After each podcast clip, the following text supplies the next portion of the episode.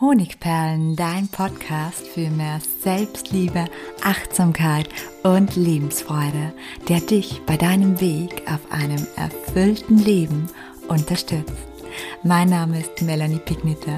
Ich bin diplomierte Mentaltrainerin, Buchautorin und Selbstliebe-Mentorin. Und ich freue mich von ganzem Herzen, dass du mit dabei bist. Ja, schön, dass du auch heute bei dieser neuen Podcast-Episode wieder mit dabei bist, bei der es um ein völlig unterschätztes Thema geht, das uns neue Heilungswege aufzeigen kann. Es geht um das Thema Vergebung. Und ich weiß, dass dieses Thema bei vielen nicht allzu populär ist. Aber ich denke, das liegt an den Missverständnissen und auch daran, dass viele nicht wissen, welche großartige Effekte Vergebungsrituale, Vergebung an und für sich nicht nur auf unseren Geist, sondern auch auf unseren Körper haben kann. Und zum Einstieg möchte ich deshalb gleich mal mit den größten Missverständnissen rund um das Thema Vergebung aufräumen. Vergebung bedeutet nämlich nicht, dass wir demjenigen, der uns verletzt hat, Güte erweisen, sondern es ist eine Entscheidung zu unserem eigenen Wohle, eine Entscheidung für unseren inneren Frieden, weil wir inneren Frieden verdient haben. Und vergeben sollten wir also deshalb vor allem uns selbst zuliebe, weil nicht derjenige, dem wir vergeben, spürt den Groll und den Schmerz, den wir immer wieder fühlen oder die unglaubliche Wut über die Ungerechtigkeit, sondern immer nur wir selbst erfahren dieses Leid, solange wir nicht vergeben. Und Vergebung ist keine Schwäche, sondern eine wahre Stärke und ein Akt der Selbstliebe. Außerdem ist es so, dass Vergebung das neu entdeckte Heilmittel ist, und zwar nicht nur in der Persönlichkeitsentwicklung oder in der Spiritualität, sondern auch in der Forschung in der Wissenschaft. Es gibt Forschungsberichte, die die schmerzlindernde Wirkung von Vergebungsritualen bestätigen. Aber warum ist die Fremdvergebung oder auch die Selbstvergebung, ich komme auf beides noch ganz genau zu sprechen, so heilsam. Und zwar kannst du dir das bildlich so vorstellen, als hättest du einen Stachel, der tief in deine Haut steckt, der sich tief hineingebohrt hat. Und wenn du diesen Stachel jetzt nicht rausziehst, das heißt, wenn du nicht vergibst, dann ist es so, dass jedes Mal, wenn jemand diesen Stachel berührt oder wenn er dran anstößt, dir wieder dasselbe Leid zugefügt wird wie damals, als du dir diesen Stachel eingezogen hast, also damals, als du verletzt wurdest, gekränkt, betrogen. Solange du also die Wut, den Groll und die schmerzhaften Gedanken nicht durch Vergebung loslässt, verletzen sie dich immer wieder. Und wenn du diesen Stachel jetzt rausziehst, ja, dann muss dir auch bewusst sein, dass Vergebung Zeit braucht. Das heißt, dieser Stachel wird einige Tage und Wochen dauern oder diese Stachelnarbe, bis quasi nicht mehr offen ist, bis sie vernarbt ist. Und auch dann wird es natürlich noch ein bisschen wehtun, wenn du an dieser Narbe ankommst. Aber es ist kein Vergleich dazu, wie damals, als der Stachel noch drin steckte. Und deshalb ist es so, so wichtig, durch Vergebung diesen Stachel herauszuziehen. Wenn wir vergeben, dann lösen wir außerdem auch innere Blockaden in unserer Lebensenergie und das sogenannte Qi kann dann wieder fließen und tatsächlich können sich dadurch auch körperliche Leiden vermindern oder sogar auflösen. Aber wie vergibt man jetzt eigentlich genau? Das fragen sich viele. Viele denken, der Akt der Vergebung findet in der Seele, in unserem Gefühlskörper statt. So ganz nach dem Motto, wir können erst dann vergeben, wenn wir wirklich dazu bereit sind und wenn wir uns dazu fühlen. Aber wir werden uns nie dazu fühlen. Also das glaube ich. Und deshalb ist Vergebung viel mehr eine rationelle Entscheidung, die man zum Beispiel durch eine innere Visualisierung, einen inneren Dialog mit dem Schuldigen herbeiführen kann. In etwa so, okay, ich vergebe dir. Ich habe mich entschlossen, dir zu vergeben. Nicht, weil ich gut heiße, was du getan hast, sondern einzig und allein deshalb, weil ich Frieden verdiene. Ich lasse diese Erfahrung mit dir ziehen, und zwar ein für alle Mal. Ich glaube, das sind schon sehr kraftvolle Sätze. Meist braucht es aber noch etwas mehr. Es braucht einen Akt der Vergebung, gerade dann, wenn es um eine große Sache geht. Das heißt, es braucht mehr Aufmerksamkeit, es braucht ein Ritual. Und deshalb gibt es am Ende des Beitrages auch zwei Rituale für die Praxis, die die Wirkung des Vergebungsaktes, die Entscheidung verstärken. Aber vorab gilt es jetzt noch ein sehr, sehr wichtiges, ähm, ein sehr, sehr wichtiges Indiz zu verstehen. Nur durch Selbstvergebung kannst du auch anderen vergeben. Also viele Menschen meinen daraufhin, wieso soll ich mir denn selbst vergeben? Ich war doch das Opfer und nicht der Täter. Andere wiederum, die machen sich tatsächlich selbst Vorwürfe. Aber auch wenn du denkst, warum soll ich mir selbst vergeben, wenn ich doch das Opfer war, da ist es sehr, sehr wichtig, etwas zu verstehen. Ja, es stimmt vermutlich, dass du das Opfer warst, aber meist existiert ein kleiner Anteil in uns, der uns weismachen möchte, dass wir selbst einen Teil der Schuld tragen. Lass es mich mit einem Beispiel erklären. Marita kann ihrer ersten Liebe, von der sie betrogen wurde, einfach nicht vergeben. Sie gibt ihm die Schuld an allem Leid, das in den letzten Jahren in Hinblick auf die Liebe sie ertragen musste, also in allen Leid in den Beziehungen. Sie war ständig Eifersucht, eifersüchtig, sie hatte ständig diese grauenvolle Verlustangst. Und worauf sie ihren Blick aber viel weniger richtet, ist, dass sie gegen die junge Frau, die sie selbst damals war, ebenso einen Groll hegt. Das sind nämlich Gedanken und Schuldzuweisungen, wie zum Beispiel, wie konnte ich nur so dumm sein und einfach blind vertrauen? Wie konnte ich weitermachen, obwohl ich längst wusste, was los war? Warum habe ich mir das damals bloß gefallen lassen? Wie blöd war ich? Du merkst schon, sie gibt sich da inner, inner sich drinnen eine Teilschuld. Und das ist ganz, ganz oft der Fall. Und deswegen empfiehlt es sich, dass wir tief in uns hineinblicken und ehrlich zu uns sind. Gibt es da etwas, an dem wir glauben, schuld zu sein? Oder an dem wir zumindest glauben, eine Teilschuld zu tragen? Dann sollte auch dies durch Selbstvergebung unbedingt losgelassen werden, weil auch das uns blockiert. Aber Achtung, das heißt natürlich nicht, wenn du zum Beispiel betrogen wurdest oder dir etwas wirklich Schlimmes angetan wurde, dass du dem anderen dadurch ähm, ja sagst, dass du selbst schuld bist. Nein, wir lösen nur den unbewussten Teil auf, der sich selbst diese Schuld gibt. Es gibt natürlich aber auch Konflikte im Leben, wo wir tatsächlich eine Teilschuld tragen. Wie sehr oft ist es so, dass man gerade bei Beziehungskonflikten sich die Schuld teilt, wenn man das von der Ratio-Ebene mal betrachtet. Und wie schaffe ich es nun, mir selbst zu vergeben? Das ist vielleicht auch noch ein wichtiger Punkt, weil es gibt einfach ganz viele Menschen, die sich da wahnsinnig schwer tun, gerade wenn der Selbstwert nicht so stark ist. Und Sie versuchen dann mit diesen typischen Sets nach hätte ich damals, die immer wieder in ihren Gedanken kreisen, irrsinnigerweise die Vergangenheit zu verändern. Aber das ist natürlich nicht möglich, also bleibt dieses unangenehme Gefühl, nicht im Frieden mit sich zu sein. Selbstvergebung kann nur durch Annahme und Selbstmitgefühl stattfinden.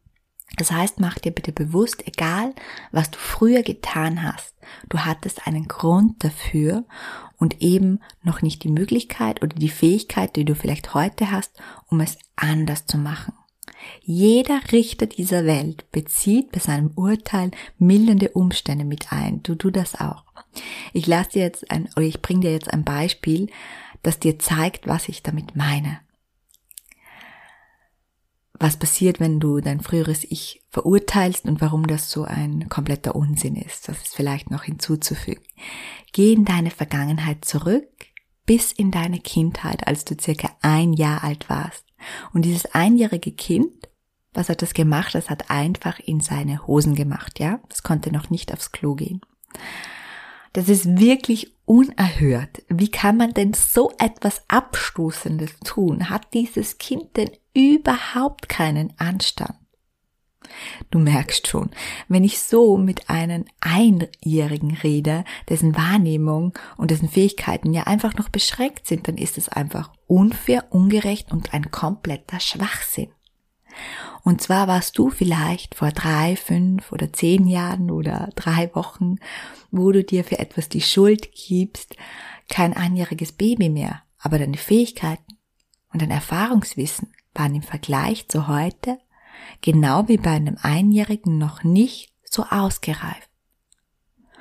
Aber genau wie der Einjährige hast du auch damals zu 100 Prozent dein Bestes gegeben. Du hattest deine Gründe und du hast dein Bestes gegeben. Mach dir das bewusst. So, und jetzt kommen wir endlich zu den Praxisschritten der Vergebung. Die Praxisschritte, die dienen zur Fremdvergebung, das heißt, wenn du dem Schuldigen vergibst, aber auch zur Selbstvergebung. Und anschließend gibt's noch klare Rituale dazu. Der erste Schritt ist, werde dir darüber bewusst, wo in deinem Leben es etwas zu vergeben gibt, dir selbst oder anderen gegenüber, und notiere dir diese Dinge gleich. Dann triff ganz bewusst die Entscheidung, dir selbst und anderen zu vergeben, du es dir zuliebe, und schreib diese Entscheidung auf. Mit einem Satz zum Beispiel. Ich entscheide mich dazu, mir oder XY zu vergeben. Nun kommt das Vergebungsritual. Da kommt gleich eben eine Anleitung dazu. Und zwar braucht es ein kraftvolles Ritual, einen Akt, damit sich das Ganze besser in unser Bewusst und vor allem in unser Unterbewusstsein, wo dieser Schmerz immer wieder herkommt, einprägen kann. Und ein Vergebungsakt ist daher so ein Heilungsbeschleuniger. Wichtig ist aber auch noch, dass du gleich von vornherein liebevolle Geduld mit dir hast. Nichts, was uns Jahre gefangen war und an uns genagt hat, das kann sich von der einen auf der anderen Sekunde von heute auf morgen auflösen. Bleib also deiner Entscheidung treu, auch wenn es noch zu schmerzhaften Gedanken oder Gefühlen immer wieder kommen sollte. Sag diesen Gefühlen einfach zum Beispiel, dass sie nicht mehr willkommen sind und nutze die Affirmation, diesen Gedanken, Entschuldigung, sag diesen Gedanken, dass sie nicht mehr willkommen sind und nutze die Affirmation, ich bin in Frieden mit mir und dir. Die Gefühle, die solltest du durchaus willkommen heißen, denn die Gefühle wollen gefühlt werden. Also nur die Gedanken, die die Gefühle verschlimmern oder erst entstehen lassen, einfach mit einer schönen Affirmation beiseite schieben. Ich bin im Frieden mit mir und dir zum Beispiel. Ja, und jetzt habe ich ein Ritual, es gibt natürlich mehrere mitgebracht, das man zum Thema Vergebung machen kann. Und zwar ist das der Brief an dich selbst oder der Brief an den Schuldigen. Und der Brief an dich selbst funktioniert folgendermaßen. Mit liebevollem Verständnis versetzt du dich in dein früheres Ich hinein. Du fühlst mit ihm und du verstehst einfach, dass es damals sein Bestes getan hat. Schließe deine Augen und stell dir das am besten auch vor, wenn du diesen Akt machst. Also nochmal. Du versetzt dich mit liebevollem Verständnis in dein früheres Ich hinein und du verstehst, dass es damals sein Bestes getan hat, auch wenn es vielleicht in die Hosen ging, genau wie beim Einjährigen. Und du fasst dann diesen Entschluss, dass du diesem früheren Ich einfach nur Liebe und Frieden wünscht und ihm deshalb einen Brief schreibst. Und in diesem Brief sagst du deinem früheren Ich und wertschätzt du seine Versuche und seine Stärke, dass es durchgehalten hat und dass es alles probiert hat und sein Bestes gegeben hat.